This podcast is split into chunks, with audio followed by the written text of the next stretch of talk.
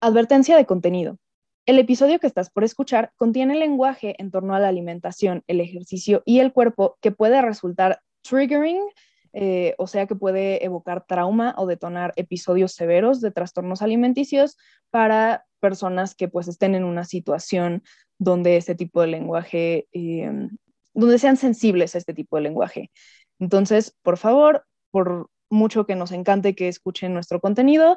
Si tú estás en esa situación, siéntete con toda la libertad de saltarte este episodio. Es más, te recomendamos que lo hagas. Nos vemos en la próxima edición y eh, por favor cuídate mucho. Hola, soy Dolores. Y hola, yo soy Yola. Bienvenidos a Pijamamada, el podcast donde hablamos de placer y de pura babosata. Este proyecto se trata de compartir con ustedes 365 días dedicados a experimentar, reflexionar y reeducarnos sobre el placer en nuestras vidas. Bienvenidos una vez más a este su podcast favorito porque yo lo digo. Eh. aquí estamos con ustedes, eh, yo Dolores y ella Yola. ¡Yola! y bueno, pues antes que nada, quizá eh, debería de mencionar que una disculpita por esta pequeña pausa que hicimos. Eh, nuestras redes todas dicen que salimos los días 15 y 30 del mes, pero tuvimos que hacer una pequeña pausa porque septiembre estuvo un poco intenso en cuanto a compromisos, entonces eh, pues nos tomamos un pequeño break, pero ya regresamos y estamos aquí con la parte 2 de nuestro episodio sobre el placer de comer. Uf, hablemos de eso. Ah, pero no, sí, honestamente sí hablemos de eso porque así como hablamos de dificultades, también hay muchas cosas buenas. Bueno, y sé que al menos personalmente tú y yo hemos tenido conversaciones en cuanto a que son cosas que hemos, o sistemas o cuentas que seguimos, que hemos seguido, que nos han ayudado con ah, nuestra alimentación o a, tener una mejor relación con la comida, etcétera, etcétera, etcétera. Ah, sé que tú mencionaste, ah, empezaste por mencionar Health at Every Size, así es que como el Reddit o el subreddit famoso, ese Explain It to Me Like I'm Five, explícamelo como si tuvieras cinco años de edad. Ah, ¿Cómo explicarías eso? Va, va, va. Ok, pues no soy experta en qué onda con ese movimiento ¡Oh, específico, pero, pero como es este, o sea, sí es un movimiento que existe allá afuera, hay como un manifiesto y todo. Em, las personas como que lo firman y se vuelven parte de esa comunidad y hay libros eh, al respecto, que en general eh, parece ser que eh, como los... Em, el, rollo central de este paradigma que se busca tener es que la salud no es esta cosa que, que está intrínsecamente ligada al peso, ¿no? Ya habíamos hablado un poco de eso en el episodio pasado, eh, y de hecho, entre los cosas que les posteamos en redes, o por lo menos, si mal no recuerdo, en Twitter, eh, había un artículo bien chido eh, sobre como todo lo que sabes sobre, comillas, comillas, la obesidad, o sí, sí, sí usa esa palabra, que además es patologizante y fea, creo. Pero bueno, eh, todo lo que crees saber sobre la gordura está mal, ¿no? esa es la premisa del artículo.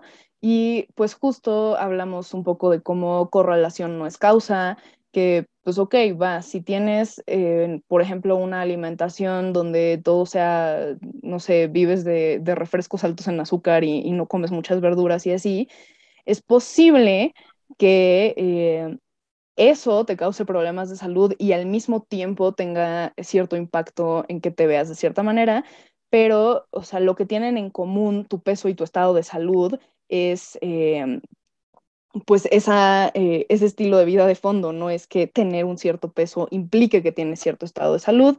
Hay muchísimas personas que conozco con eh, tanto un peso corporal como una forma de, como la distribución de la grasa corporal mucho menos normativa que la mía, que tienen un estilo de, vida muchísimo más sano. ¿sabes? Gente que a golpe de vista se ve eh, como, como que creo que todas las personas sí asumirían que se ven, eh, que se ven gordas, ¿no? Como, como que no habría mucho lugar a duda ahí. La, etiqueta social promedio de gordura sí les aplica y son atletas de algo, alto rendimiento, güey. O sea, no tiene un carajo que ver con tu estado de salud. Eh, y bueno, al menos yo soy una persona que hace bastante ejercicio, digo, y hasta lo he usado como mecanismo de defensa en ciertas etapas de mi vida, pero se me hace tan interesante porque, por ejemplo, uno, la gente siempre asumía que yo hacía ejercicio para bajar de peso. Hacía ejercicio porque ah, me encanta ese sentimiento después de que terminas una sesión así ruda. Uf, es, sí, el sexo es fantástico, pero has tenido ese sentimiento después de actividad física extrema, que bueno, ahora que lo pienso, también el sexo es eso. ah, bueno, algunos de nosotros hacemos cardio a solas y otros cardio acompañados, aunque también la masturbación. Bueno, ¿sabes qué? Retomando el tema. Ah, supongo que hay eh, como grados variados de actividad física que puede implicar este asunto, pero de todas maneras implica cierto cardio, sin importar qué tan pasivo sea. Pero, por ejemplo, antes cuando pesaba más, y claro, no estaba tan dada en la torre de mi espalda y X, pero yo recuerdo que corría, tenía muy buenos tiempos y, por ejemplo, hacía, digo, no muy buenísimos tiempos, wow, cálmate Usain Bolt, como no, claro que no, pero hacía como 10 kilómetros en, me echaba 10 kilómetros como en una hora, tres minutos, algo así, que no es, de nuevo, no es una hora, cinco minutos, que no es así, wow, te digo, el, el, pero es bastante, es, es buen tiempo, es buen tiempo. Uh, y ahora creo que si intentara hacer solo tres, quién sabe en qué tiempo lo haría, pero sí sería mucho más cansado. Entonces, pero cuando estaba gordita, los, más llenita, debería de decir. Los comentarios que yo recibía al hacer ejercicio en público eran completamente diferentes, como la gente me, me decía, oh, tú sí puedes, tú puedes, tú puedes, y es como, pero ¿por qué me está diciendo que yo puedo? O hubo una vez que una señora así, yo estaba en pleno ritmo así, porque llega un punto, al menos para mí, ¿no? Empiezo, los primeros dos kilómetros son horrible, tortura, como estoy pensando en todas las maneras en las que voy a morir, veo mi vida callar frente a mis ojos, pero ya después del tercer kilómetro siempre llego como a este punto de así placer y es, después de eso puedo así aguantar un buen, ¿no? Pero recuerdo que ya estaba a punto de entrar a ese ritmo y no me para una señora así. Alto, te vas a lastimar. Alto, alto, alto como me dice, tienes que dejar de correr porque estás muy gordita y te vas a arruinar las rodillas. Sí, nos contaste. en el episodio pasado está esa anécdota y si dices como, señora, probablemente tengo una condición física mejor que la que usted va a tener en toda su vida, no sea metiche. Sí, y por ejemplo ahora es, hago muchas más pesas, ¿no? Digo, mira la definición de estos hombros. Estamos... Mira nomás. Ahorita me puede ver a Dolores, así es que por eso presumo mis hombros, pero hago pesas, siente súper fantástico como cuando termino de hacer ejercicio, es esas como endorfinas de felicidad, ah, no, siempre eh, así las adoro. Pero sí, hay mucha gente que tiene un nivel de actividad física súper alto o que hace ejercicio por razones que no tienen nada que ver con el peso, ¿no?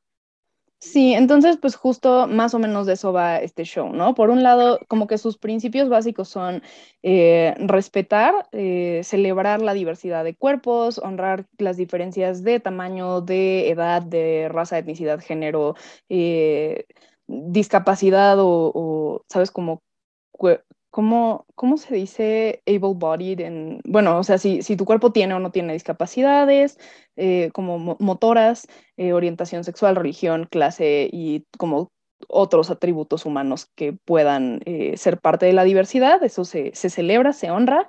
Eh, otro es que eh, como conciencia crítica, o sea, conciencia de estar como presente en el momento, como lo hemos hablado antes en este podcast, que este, pero también conciencia de como así como cuando alguien dice conciencia de clase, ¿sabes? Como estar consciente de que algo no está bien.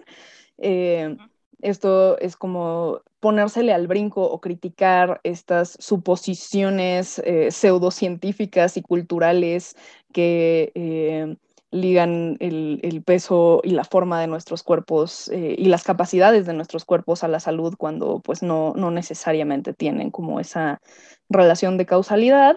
Em, y valora como el conocimiento sobre el propio cuerpo y tus propias experiencias como individuales. Y el tercer principio es eh, autocuidado desde la compasión, que eso está padrísimo, ¿sabes? Como tenerse compasión a un mismo, no ser, eh, no juzgarte duramente, no ser cruel contigo. Eh, y hablan de encontrar la alegría en mover tu propio cuerpo, en ser, como tener actividad física, comer de una manera flexible y como consciente eh, que, valore el placer y honre eh, estos como, como indicadores internos que, que traemos desde chiquites, que si tenemos hambre, que si tenemos saciedad, que si tenemos apetito, este, y que la, como esta cultura de las dietas y del supervalorar la flacura nos hace suprimir, ¿sabes? Nos hace ignorar el hambre, nos hace creer cosas horribles como que aguantarse el hambre es algo bueno, cuando por supuesto que no lo, o sea, el hambre existe por una razón, gente. Sí, oh, ok. Entonces, eh, pues eso lo tiene como en común con otros de los que este, vamos a hablar en un ratito, eh, pero pues bueno, ya eso es como el, principio básico, ¿no? Que puedes estar sano, sana, sane, eh, sin importar el tamaño de tu cuerpo, y este, pues concentrarte más en procurar la salud que puedas tener según tus capacidades, porque de nuevo no le debes salud a nadie, como decíamos en el episodio pasado. o sea, puedes tener diabetes o alguna discapacidad o lo que se te dé la gana, bueno, o sea, no, que se te dé la gana, pero lo, que sea que sean tus condiciones eh, en este mundo, no, no hay un valor moral sobre la salud, no le debes salud a nadie pero si dentro de las limitaciones que tienes o no tienes, eh, puedes procurar cuidar tu cuerpo, este, pues tienes como todo el derecho de hacerlo sin estar aspirando a verte de cierta manera, ¿no? Sin priorizar eso. Y esa es como la idea. Hay libros al respecto, hay como una página web de comunidad al respecto. Los libros son de este eh, PhD, este doctor que se llama Lindo Bacon. Eh, que lindo. sí, está, este, está lindo, ¿no? Ese nombre, jaja. ah, eh, parece ser como, como en letras más chiquitas abajo de su nombre en la página web dice anteriormente linda, entonces quiero suponer que ah. es un hombre trans. Pues no sé, a lo mejor como que le gustaba mucho eh, su nombre anterior, pero no le gustaba que le malgenerizaran por, por conservarlo, entonces decidió como tunearlo solo un poquito. Pienso tal vez que va por ahí, porque nunca he escuchado ese nombre antes. Y siento que es como, como si alguien se llamara Petunia y no quisiera cambiarlo, pero no quisiera que la gente como que lo identificara culturalmente como, como nombre femenino, y entonces le pusiera la O al final. Pues, no conozco ningún petunio, pero pues, sí, ese significador cultural de, de, cambiarle la vocal creo que sería suficiente para transmitir como, hola, este es un nombre de señor, es poco común, pero entiendes el punto, ¿no? Oh, espérate, entonces, bajo esas reglas, Guadalupe es un nombre neutro, es un nombre de género neutro.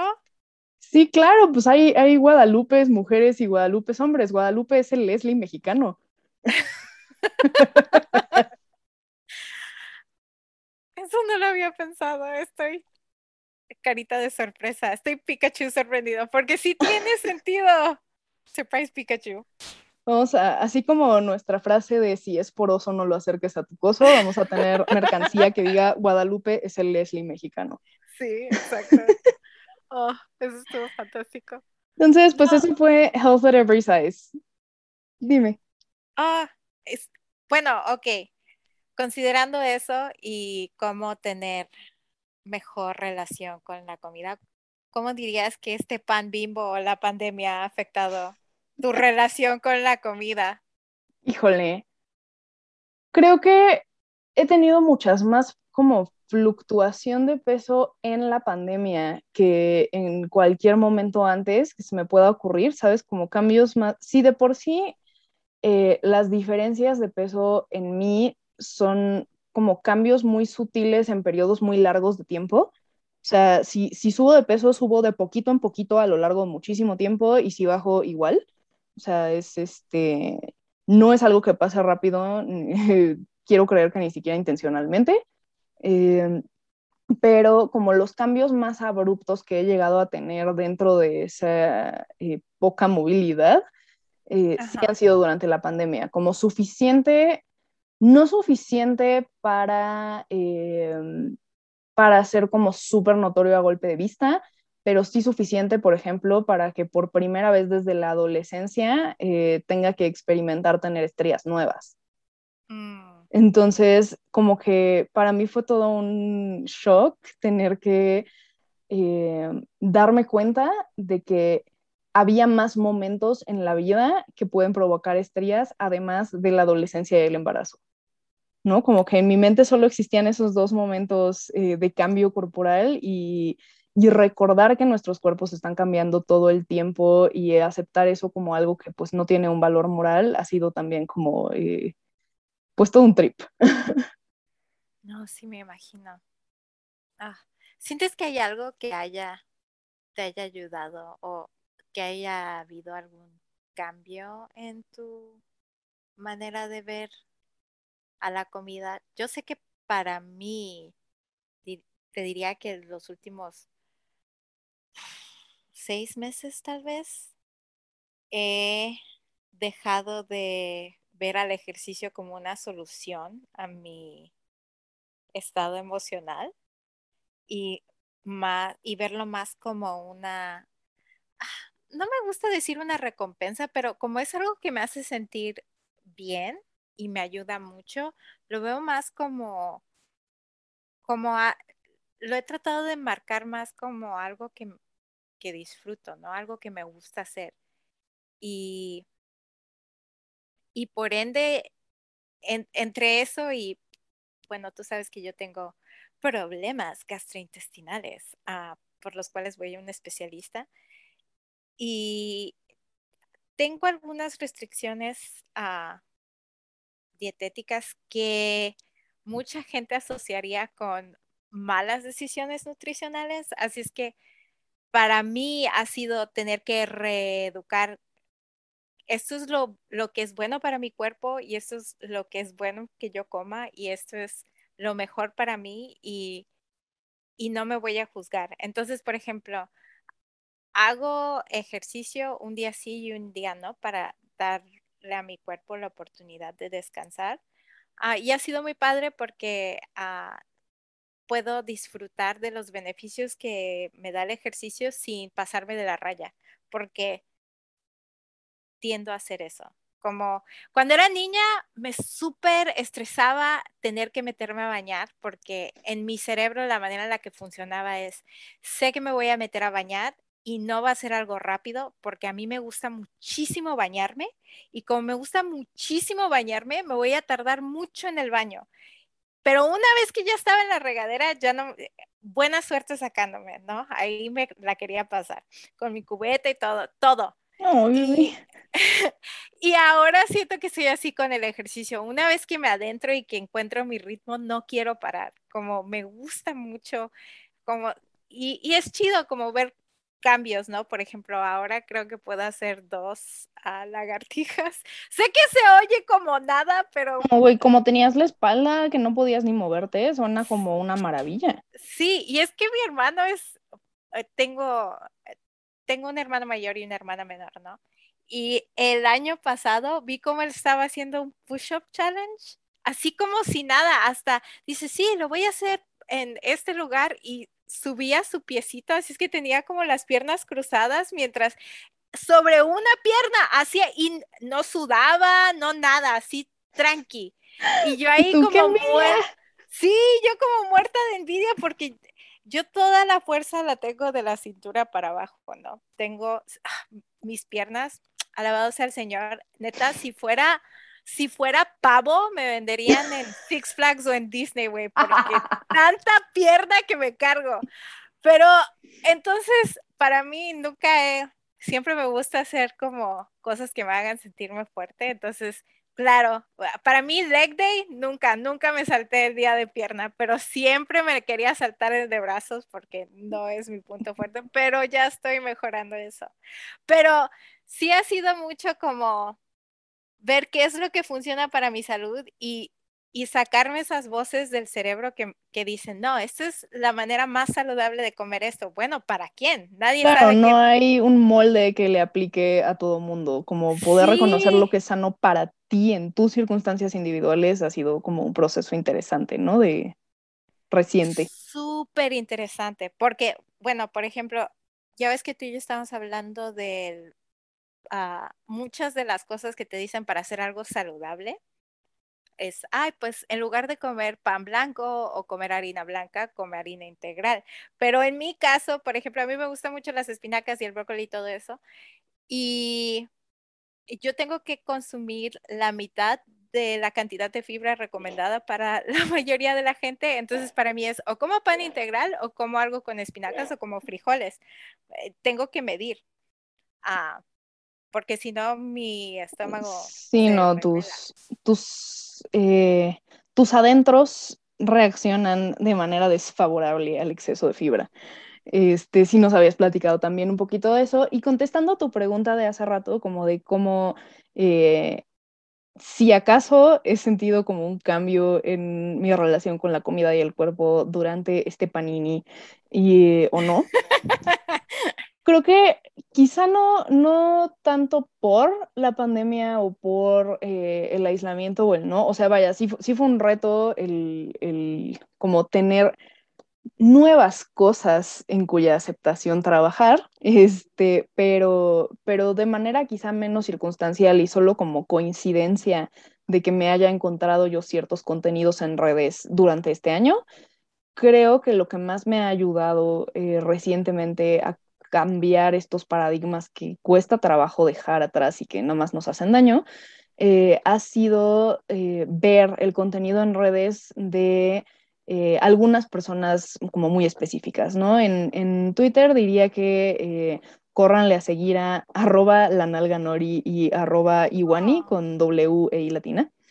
Este, porque ellos son eh, como entrenadores de, o sea, como tipo entrenadores personales de que te hacen, o sea, creo que sí trabajan de manera grupal e individual y hacen como tus rutinas personalizadas y cosas así, eh, pero pues también eh, hablan mucho en redes sobre qué onda con el ejercicio y el movimiento y la cultura fitness tóxica, este, y pues me ha gustado mucho ver su contenido porque hablan mucho de, de no pensar el ejercicio como esta cosa eh, muy de gimnasio ligada a objetivos sobre cómo se ve tu cuerpo, sino a pensarlo en términos de movimiento, ¿no? De que el movimiento es bueno para ti, es bueno para sentir menos dolores en el cuerpo, el movimiento desde como no estar eh, hecho bolitas sentada en la computadora trabajando todo el día, sino como tomar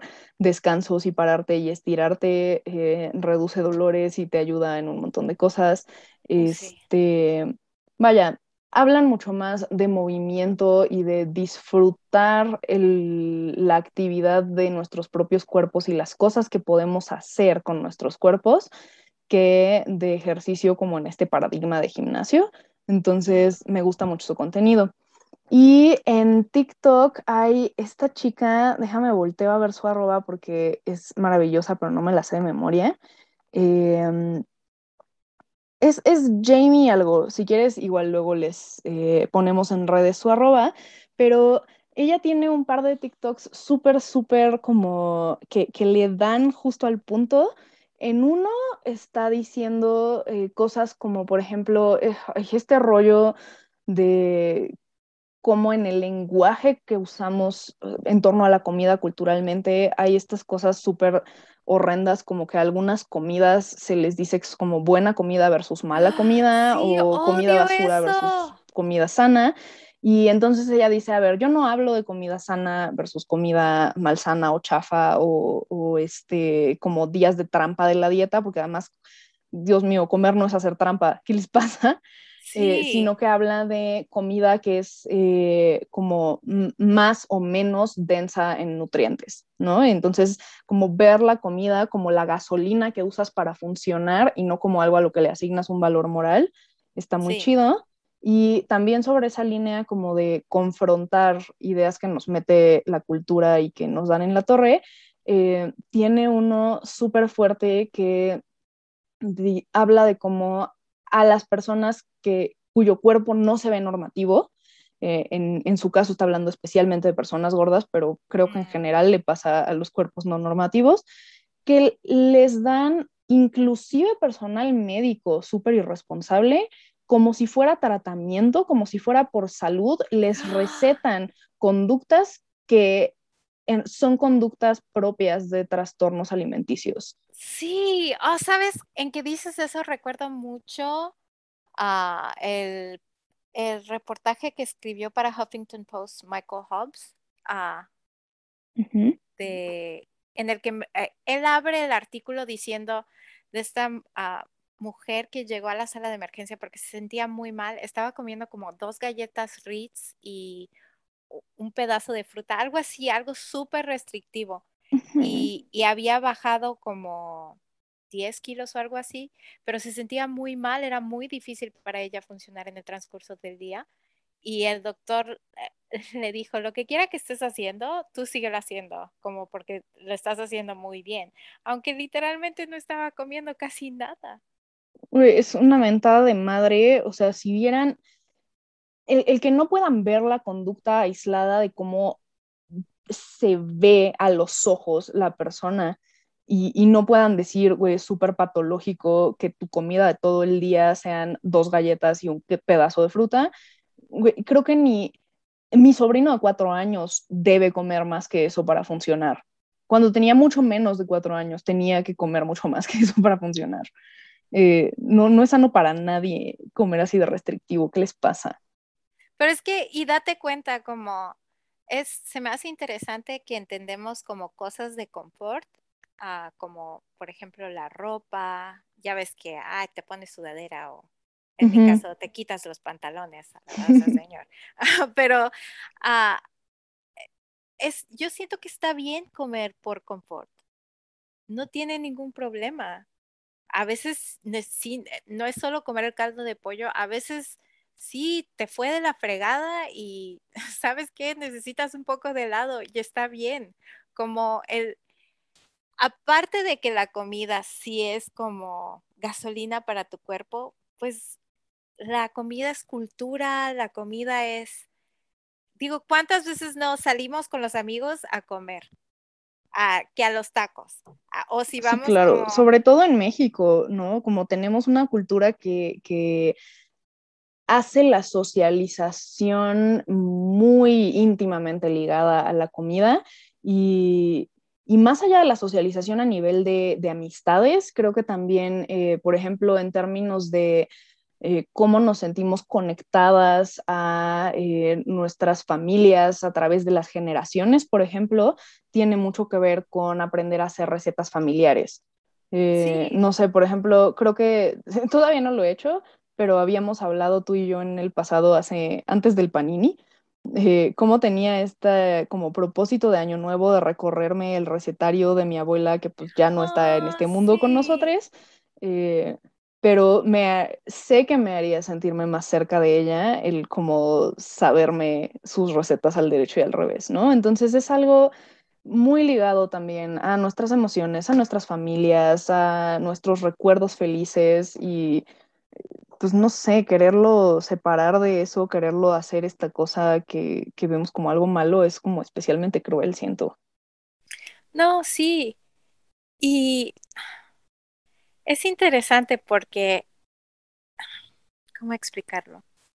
Sé que para mí el empezar a desenredar esos hilos de alimentación o de tener una mejor relación con la comida ha, ha sido, sí ha sido mucho trabajo, pero a la misma vez ha sido, es como regresar a mí misma de cierta manera, ¿me explico? Porque de repente ya no, ya no, ten, no me deshago de ese antagonismo hacia mí misma que yo he tenido. Entonces, por ejemplo, antes era tanto de, ah, comí esta rebanada de pizza, voy a tener que hacer X cantidad de ejercicio.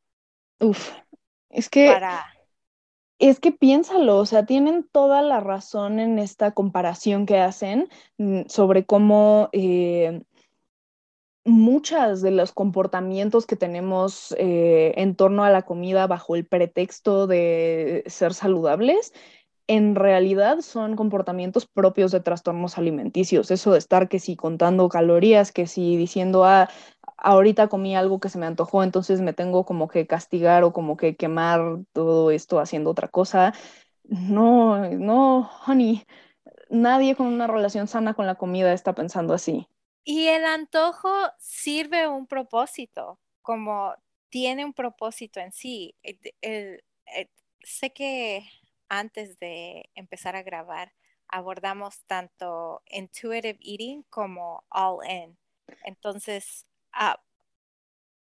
con esto en mente de contar calorías y, y el comer de manera desorganizada, no, adelante. Ah, justo te iba a decir que me, encantaría que justo entremos a, abordar estos, pero me parece imperdible un comentario que te echaste en el backstage hace rato sobre, eh, creo que era un tweet viral que viste eh, sobre esta línea, ¿no? De cómo eh, estas conductas que no son sanas y que están como muy normalizadas en la cultura de las dietas. Ah, este sí, de, ah, del ayuno intermitente. Ay, qué horrible no, sí, y ella estaba diciendo, bueno, la persona que lo tuiteó, que no la encontré, ella mencionó que, que ella oía a la gente hablar de ayuno intermitente y en, en su cerebro como era el mismo lenguaje que ella usaba como persona anoréxica, ¿no? Entonces, por ejemplo, que, que ah, decían cosas como, ¿no? Y, y, y, como una comida al día. y que era comer una comida al día, hacer rituales alrededor de la comida, tener pensamientos obsesivos alrededor de la comida. Mm.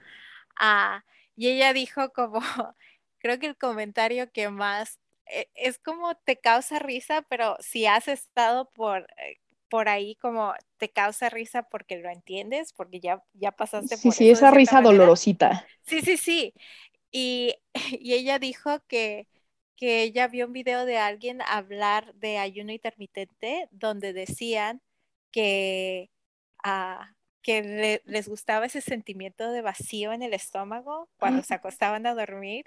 Y ella dijo que en su cerebro lo único que oyó fueron las, las sirenas de Kill Bill. A estas.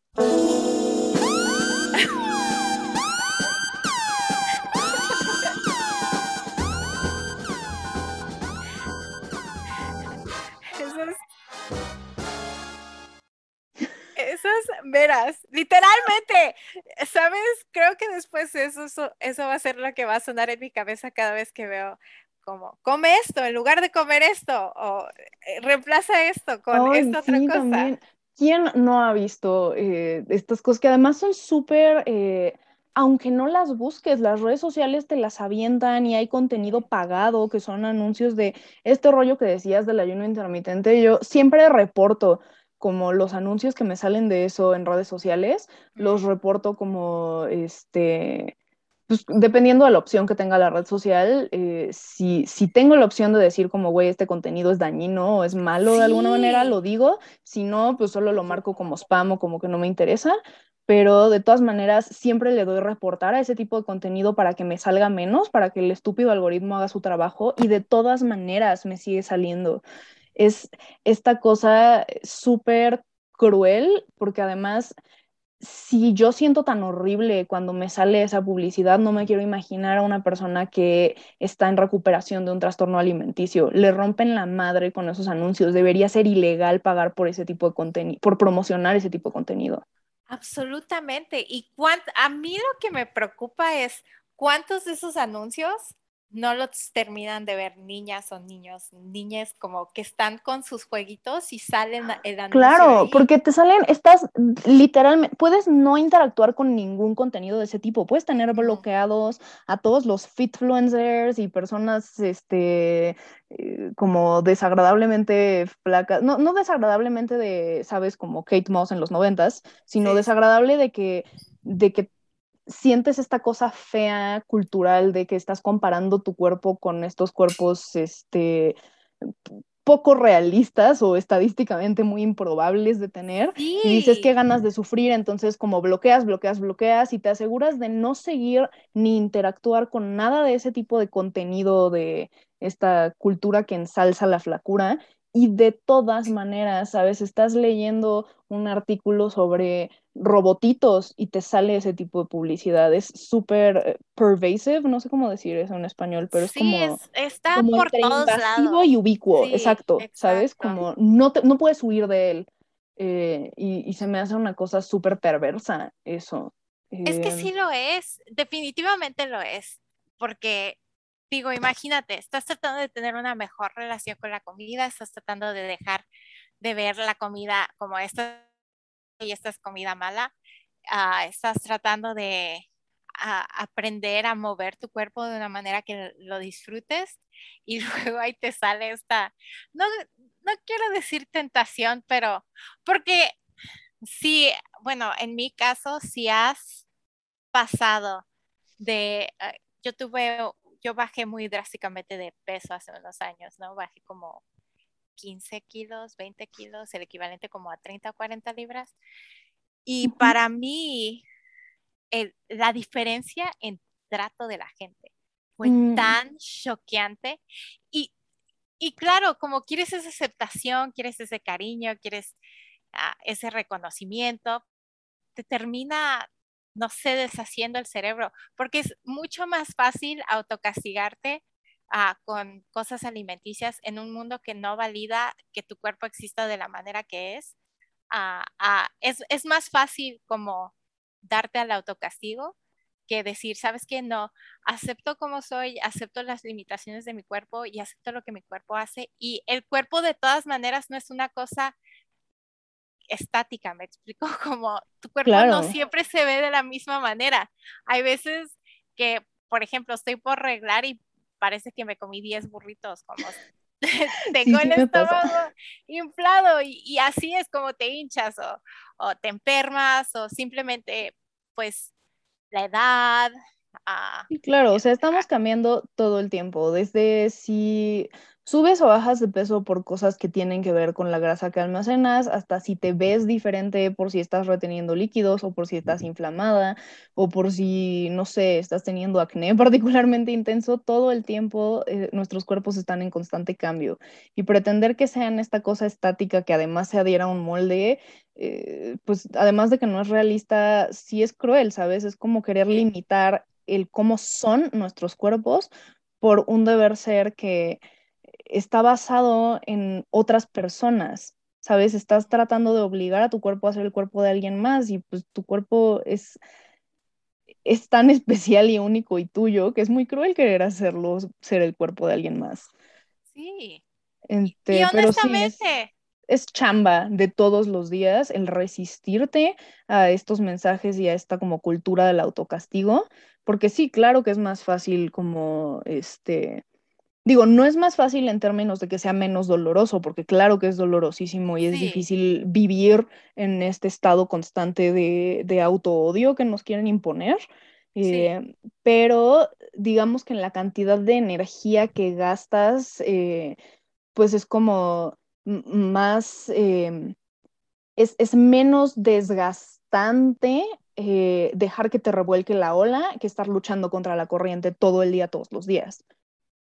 Entonces, sí, sí, es, es una bronca. Y, eh, pero bueno, habíamos quedado eh, que queríamos que este episodio fuera como la otra cara de la moneda, ¿no? El qué opciones tenemos para buscar tener una relación más positiva con la comida eh, en vez de solo quejarnos de todos los obstáculos. Entonces, retomando un poco eso, ¿te gustaría platicarnos ya sea de intuitive eating o de este otro que dices, ¿cómo era? Ah, all in. All in. Ajá. Entonces yo puedo hablar de all in. Va. Porque estoy un poco más familiar.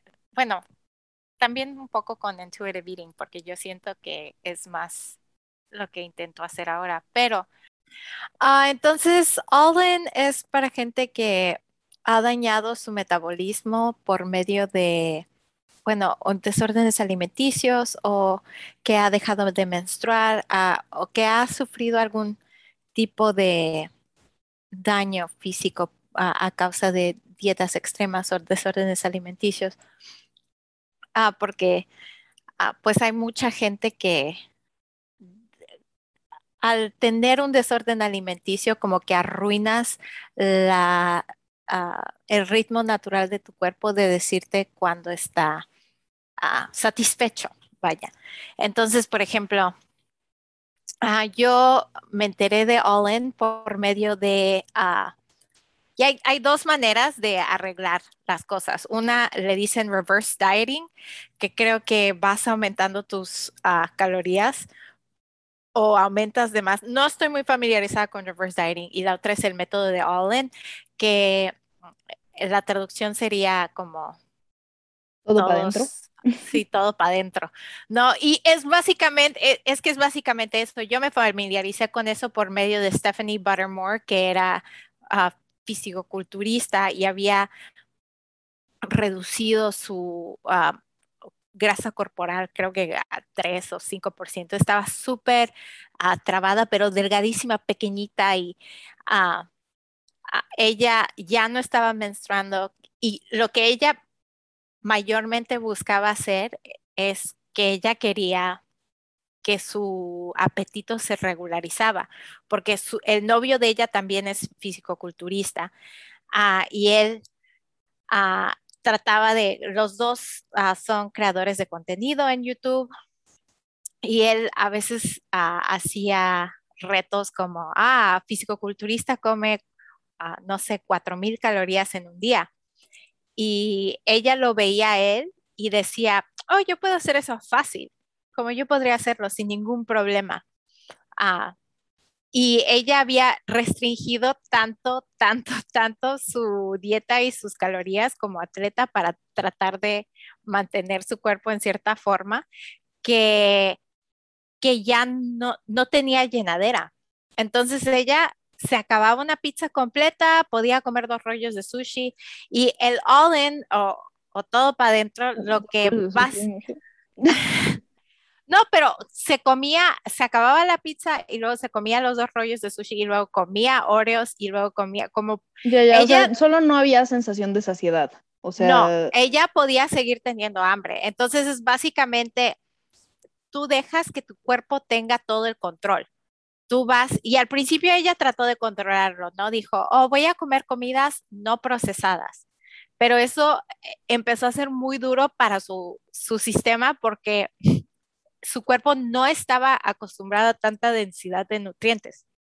Entonces, creo que en algún punto sí, como ella decía, bueno, el día de hoy voy a escribir qué es lo que como para ver a cuántas calorías estoy consumiendo. Entonces, por ejemplo, se comía dos platos de cereal, tres donas ah, y una malteada y como comía cosas, después se dejó tener uh, esa, eh, comer comida procesada.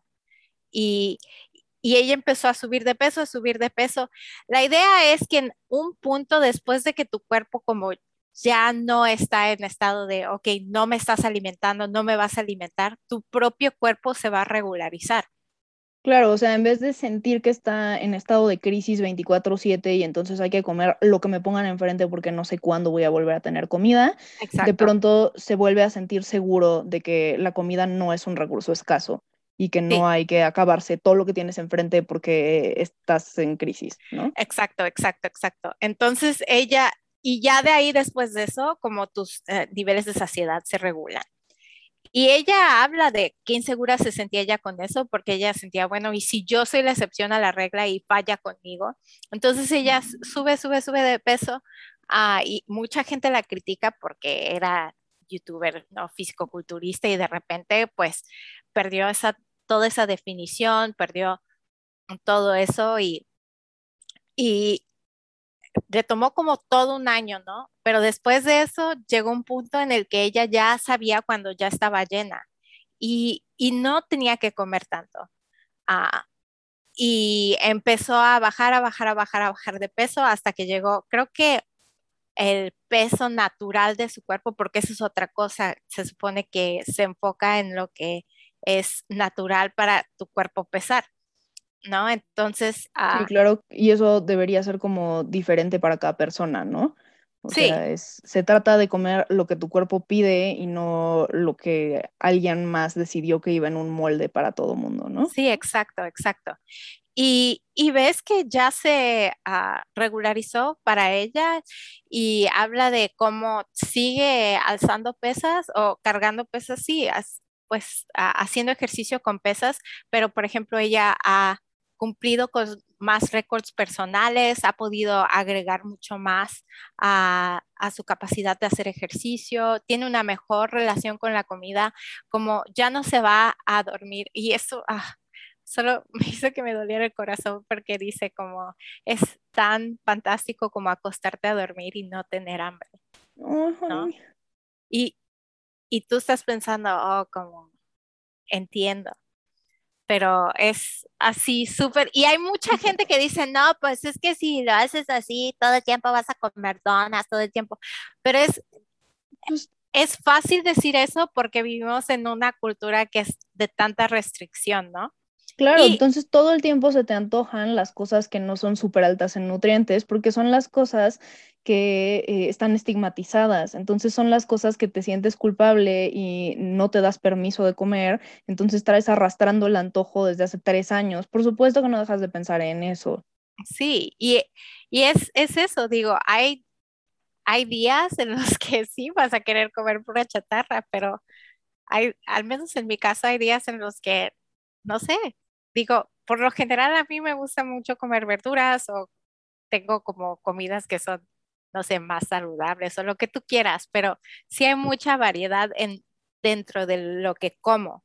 Y no trato de, es una trampa en la que yo he caído también, de ver algo como más saludable o menos saludable, Ujú, sino, bueno, ¿por qué me está pidiendo mi cuerpo esto? Y si, Claro, y si porque todo el tiempo me llegara a pedir tacos, ¿qué, güey? La vida es corta, cómetelos. Pero además de que la vida es corta, seguramente hay una razón por la que a tu cuerpo se le están antojando los tacos. Tu cuerpo exacto. está pidiendo como un cierto balance de proteína y carbohidratos que pues los tacos le dan, güey. O O si sea, no, no, como hay gente que dice, no, pero es que psicológicamente, una de las cosas del artículo de Michael Hobbes que me encantó es que una nutrióloga dijo, tienes que ver qué está haciendo primero, como la gente dice, ah, pues que deje de comer hamburguesa. Tienes que ver primero qué es lo que está haciendo la hamburguesa por él. claro, porque también eh, no solamente son necesidades fisiológicas las que llenamos con la comida, Exacto. también como todos esta, esta relación tan íntima que tienen con nuestros recuerdos, con eh, nuestras emociones, con nuestra ansiedad, con, en general, como con muchas cosas de corte emocional. Eh, por eso existe la noción como de comfort food o comida Sí, reconfortante, que normalmente además es esta comida como muy eh, alta en calorías, no necesariamente azúcar, bueno, no, espera, creo que los carbohidratos son azúcares, pero me refiero a que no necesariamente es dulce, sino que puede ser, eh, ¿sabes? Como pasta o este o sopa espesa o pero en general son cosas eh, como o que te evocan la infancia o que era comida que te daban cuando, eh, como para consentirte cuando estabas triste, cuando eras chiquite, sí, o, o comida que solo comías en ocasiones especiales, entonces la asocias con estar feliz. O sea, normalmente hay una razón por la que te gusta tanto esa cosa, este, específica. sí, exacto. Y a veces ¿Y qué? Si, si está súper rica, ¿y qué? Y te la quieres comer, ¿y qué? Y quieres comer eso todo el día, ¿y qué? Digo, yo así me sentía con las donas estas que sacó hace poco Krispy Kreme, que eran como vómito de unicornio, güey, que eran como de tres colores diferentes con frosting y chispitas y, o sea, de verdad parecían mercancía de Lisa Frank, esas cosas. Este, no, estaban deliciosas. Es muy triste que eran una edición limitada y ya no existen, pero, o sea, yo hubiera podido vivir de esas donas. Yo, bueno, antes de, ya ves que tras bambalinas, me comí, comí pizza antes de que empezáramos y uh, también me comí un, compré, ah, ok, déjame decirte, compré unos Oreos que son uh, salted car caramel. Es de, Vi la foto brownie, como brownie con caramelo y sal. Sí, sí, y tienen granitos de sal encima. Ah, la gloria, esas cosas Güey, el caramelo con sal es uno de los mejores inventos de la humanidad. Sí, en verdad, en verdad, inspirada la persona que los hizo. Y me encanta, ah, súper delis, súper, súper rico. Entonces, eso hice. Y no me siento mal. Creo que en el pasado sí me hubiera dado como mucha pena de, pero a la misma vez ahora que estoy como haciendo pesas, es como, ok, ¿sabes que comí algo rico? y ahora voy a mover mi cuerpo. Y sé que tú y yo hemos hablado de las, las dos, como por nuestra propia cuenta estábamos buscando patines porque queríamos aprender a patinar. Sí, no lo he hecho, yo muy mal. no, yo ya tengo los patines que quiero apartados y me los va a, me los va a porque yo soy muy patona. Ni siquiera sé cómo fue que salí tan patona, pero tengo el pie gigante, entonces sí me los va a traer un amigo. Estoy súper emocionada porque le quiero comprar esas llantitas que tienen lucecitas, entonces que cada vez que patine se prendan con lucecitas. Qué bonito. Sí, sí, sí te veo. Sí, soy, una, soy una mujer adulta. Como este audio que está súper popular en TikTok de que soy un adulto independiente. Ah, todos bien de mentes. Tienes la obligación de grabar un TikTok con ese audio cuando tengas tus llantas con lucecitas. ¡Oh, sí! ah, sí, es verdad. Pero siento que el, el poner mi actividad física bajo la luz de, ok, ¿qué es lo que quiero hacer o qué son cosas que me gustan. Ha cambiado tanto porque ya no... Si no es como una obligación o un deber sí, que haces castigo, O, o no es, digo, por ejemplo, una de las cosas que me ha dado para hacer también es que hago ejercicio mientras está un show de la tele.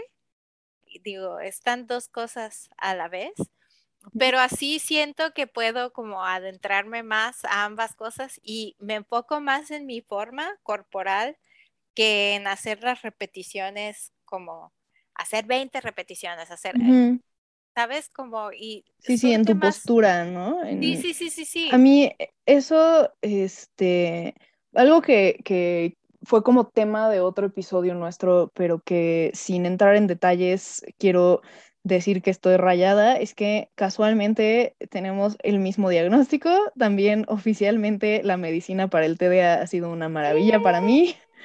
Y este, pues conforme empiezo a sentir que eh, me rinden un poco mejor las horas del día y no me siento abrumada todo el tiempo, creo que quizá voy a poder empezar a incorporar de manera un poco más regular eh, actividad física. Eh, y justo algo que me gustaría hacer es concentrarme en el tipo de actividad física que se trata, como hablábamos en el episodio sobre meditación, de propriocepción, ¿no? Como de la postura de tu cuerpo, de sentir el espacio que ocupas. Tengo muchas ganas de concentrarme en ese tipo de actividad física también como para reconectar con mi cuerpo, que pues ha estado este, siendo ignorado demasiados años. Pero es que, bueno, no sé, a mí me gusta muchísimo el, ejercicio del moverme, me gusta mucho el mover mi cuerpo, ya sea bailando o saliendo a caminar, o, y creo que el, darme cuenta o el, la conversación constante que tengo conmigo misma de, ok, si quiero hacer estas cosas de una manera cómoda, necesito comer. Y necesito tener una... La otra cosa que ha cambiado o ha motivado mucho mi uh, relación con la comida es yo tengo sobrinas y no quiero que tengan los pedos que yo tuve, en verdad. Y no, no quiero, no quiero que eso sea algo que les preocupe.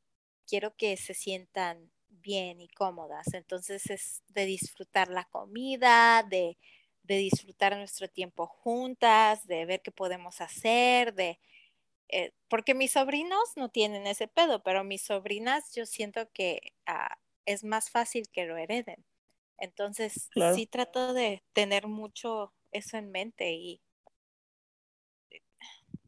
Pues la verdad, qué bendición son las infancias en nuestras vidas, por lo mucho que las, la cantidad de cosas que hacemos mejor por la pura motivación de que su experiencia en el mundo sea mejor que la que nos tocó a nosotras, es impresionante. Porque además te brota súper natural, ¿no? Ni siquiera es algo que hagas como súper mega consciente, sino, no sé, no, hacen brotar lo mejor de nosotras. Ay, sí.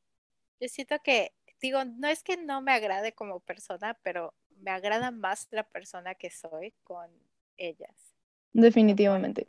Es, es como más auténtica, ¿no? No sé, siento que estás menos preocupada por todas las tonterías en las que se fijan las personas adultas para juzgarte y pues justo como el objetivo central de este proyecto, estás más preocupada de vivir el momento y disfrutar su compañía. Sí. Y divertirte que de dar alguna impresión específica. Sí. Y, y de las cosas que puedo hacer, por ejemplo, uno, algo que me encantó es, porque pues están pequeños y les gusta jugar y les gusta brincar y les gusta, y era, ok, vamos a nadar y nadamos todo el día, que vamos a las pirámides, pirámides y íbamos a las pirámides, estamos corriendo de un lado para otro, que vamos a hacer esto. Y me gustaba, digo, para mí todo valía la pena porque al final de cuentas, ellos sabían que yo era la tía que jugaba. Entonces, vamos a jugar a esto. Íbamos y jugábamos hasta más no poder. Es, es, justo eso. Creo que eh, si tratamos como de, de ir cerrando este tema para convertirlo en recomendaciones lo más concisas y específicas posible, eh, pues la alimentación intuitiva igual es eso, hacerle caso a, tu cuerpo, a cuando tu cuerpo tiene hambre, cuando tu cuerpo siente saciedad, eh, cuando tu cuerpo tiene apetito, aunque no sea hambre, hacerle caso a tus antojos, hacerle caso al tipo de comida que se te antoja, porque eso también te habla de necesidades tanto físicas como emocionales. Hacerle caso a lo que tu cuerpo te dice porque tu cuerpo sabe más de lo que le damos crédito en esta cultura. Pero, este, pues ya habiendo mencionado eso, creo que lo que tienen en común estas tres cosas que platicamos, el health at every size, el all-in y el intuitive eating, que sería salud a cualquier tamaño, eh, todo para adentro o, o, completamente, sí, el, el all-in es como un juego de palabras, ¿no? Porque all-in puede ser como, como dejar todo entrar como, como una alusión a, comer todo lo que se te dé la gana, pero también estar all in es como estar eh, emocionalmente involucrada con algo, estar como, eh, hacer esta inversión, este compromiso con, eh, como por ejemplo en este caso, un cambio de estilo de vida. ¿No? Entonces estoy yo completamente involucrada y además eh, es bienvenida toda la comida que a mi cuerpo se le antoje. Em, y el tercero, intuitive eating, se traduciría como alimentación intuitiva. Entonces, pues lo que tienen en común estas tres es justo eso. Uno, eh, honrar las diferencias individuales de nuestros cuerpos y que no todos tienen que encajar en un solo molde, eh, hacerle caso a pues los mecanismos naturales que tienen nuestros cuerpos para pedirnos las cosas que necesitan. Y eh, en términos de movimiento, de actividad física, justo lo que estabas diciendo, este rollo de, ok, los niños, las infancias no se mueven porque sea una obligación verse de cierta manera o hacer ejercicio como, como con este peso moral de, ah, es que eres flojo si no haces ejercicio. Sí, no, exacto. las infancias se mueven porque moverse es divertido, porque les gusta trepar cosas y nadar y hacer cosas. La, la diversión tiende a implicar movimiento, ¿no? Este, las cosas divertidas normalmente son o creativas de alguna manera o implican movimiento, como que en general reúnen por lo menos una de esas dos condiciones. Entonces, si, si en vez de ver el ejercicio como un requisito que estamos tachando la lista por el deber actuar de cierta manera, lo vemos como algo que extrañamos disfrutar como cuando estábamos en la infancia, pues estamos haciendo un poco lo que decías hace rato y que también me recordó eh, nuestro episodio 4 de...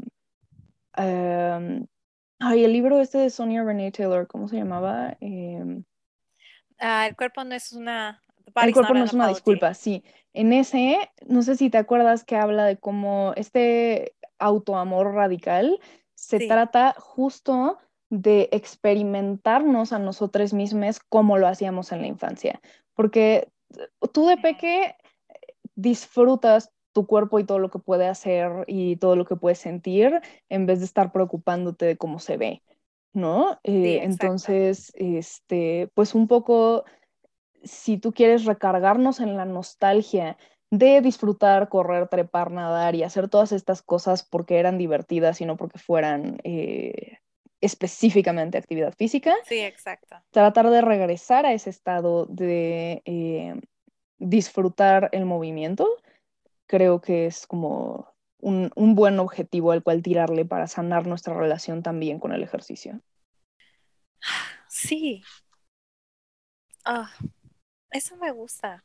Y sabes, se, se va a oír tal vez un poco de, porque siento que, bueno, a ti no te pasa que es, lo tienes que tomar día a día, como Sí. hay días que no eres, que no soy súper buena con eso y hay días en los que soy muy buena con eso.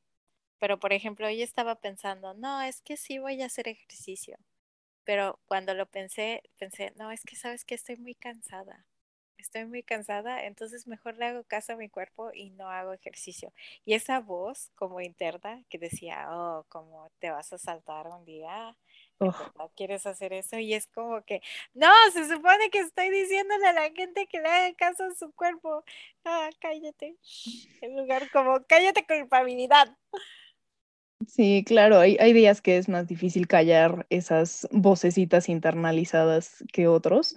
Y pues creo que también, así como tenemos nuestra regla en este proyecto de procurar no juzgarnos a nosotros mismos, como Sí, no, eh, este rollo de si ves tus pensamientos como peces en un río, pues no, y, y tu ideal es que el río no cargue peces o no esté todo el tiempo o sea, si lo que estás tratando de hacer es fluir, pues no agarras el pez y lo sacas del agua y le gritas que te molesta que esté ahí, lo dejas irse para que ya no esté ocupando ese espacio.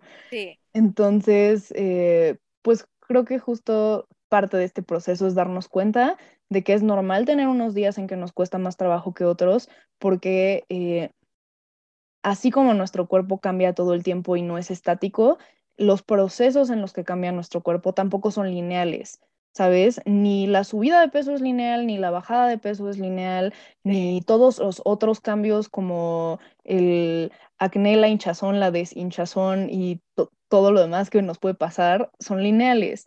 Entonces, eh, Mientras la tendencia en la que estamos hacia disfrutar la alimentación, disfrutar el movimiento y disfrutar de nuestros propios cuerpos sea una tendencia que nos gusta, se vale que no sea lineal y que no todos los días se sientan como progreso, ¿no? Tampoco es tarea. Y sí. se vale no juzgarnos, no esperar como de nuevo esta, tener esta expectativa como muy capitalista de productividad 100%, este progreso completamente lineal, todos los días tiene que haber un avance. No, güey, solo pues date chance de que te cueste más trabajo unos días, tómalo un día a la vez y no te regañes a ti mismo por tener estas voces en tu cabeza de las cosas horribles que nos dice la cultura, porque como decíamos hace rato, son cosas de las que es imposible escapar. Nos salen en la publicidad por más que la reportemos, nos salen en los medios por más que no sean cosas que creemos racionalmente, y hay días que es más difícil callarlas que otros. Y está bien, es normal, es humano, todos estamos en el mismo barco. Bueno, entonces, con esas cosas en mente, ¿cuál va a ser tu meta de la próxima semana? ¿O ¿Es apropiado llamarles metas o...? Eh, creo que eran retos, ¿no? Pero... Retos. Ok. ¿Qué pues reto estás considerando?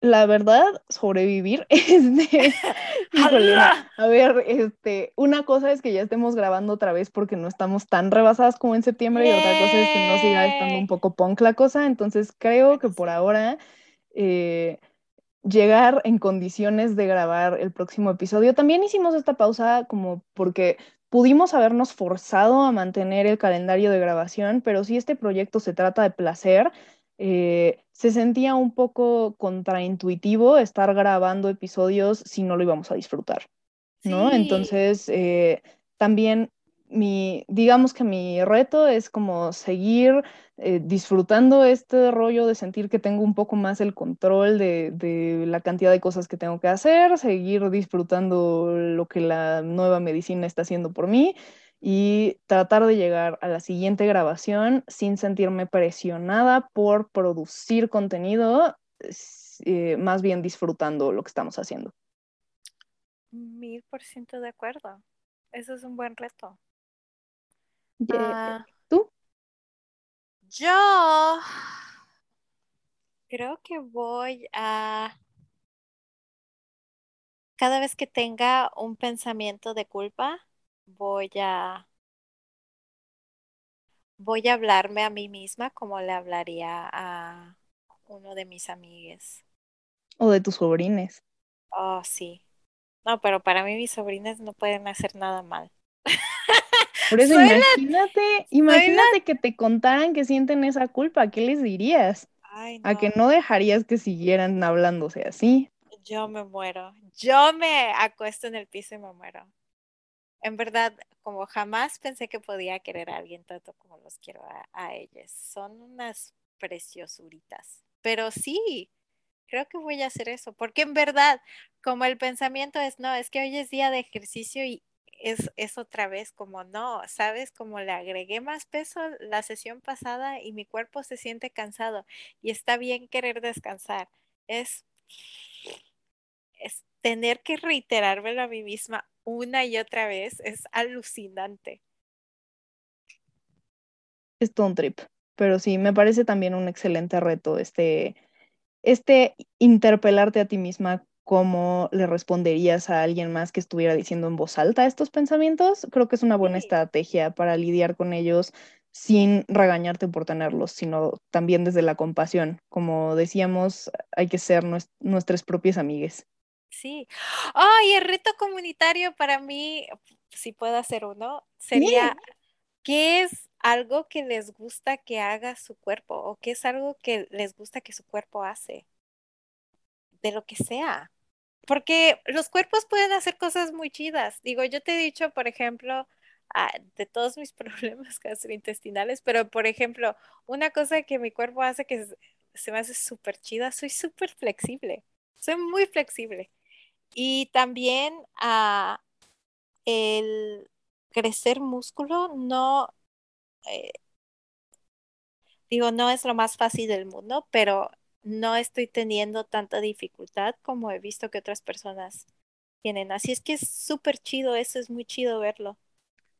Creo que el mío, digo, ahorita tiene años y años de sedentarismo, en parte, como por muchas razones que, que quizá no es el momento de abordar, pero em, si bien quizá en este momento no se siente tan marcado, sí en general creo que tiende eh, a tener como más resistencia eh, que algunos otros cuerpos, como, em, como en cosas que son complicadas de hacer, como, como de mantener el ritmo de algo o cargar cosas pesadas o lo que sea, eh, se tarda más en cansarse que cuerpos parecidos. Entonces, digo, o sea, evidentemente no me voy a poner a medir cuánto cargo con un pesista, pero o sea, como personas que están más o menos en las mismas circunstancias que yo, eh, según yo sí hay como un patrón de que tiendo a tener un poquito más de resistencia y eso está padre. Este, no sé, pensaré si hay más cosas que me gusten sobre lo que hace mi cuerpo. Pero me gusta mucho tu reto comunitario. Y pues yo creo que con eso ya este, sería un buen momento para despedirnos por ahora y decirles que nos platiquen, por favor, si pueden, en redes, como les dijo Yola, qué es lo que más les gusta que hacen sus cuerpos. Y pues que nos acompañen en el siguiente episodio. Nos vemos, espero, en 15 días. Hasta luego. Bye. Bye.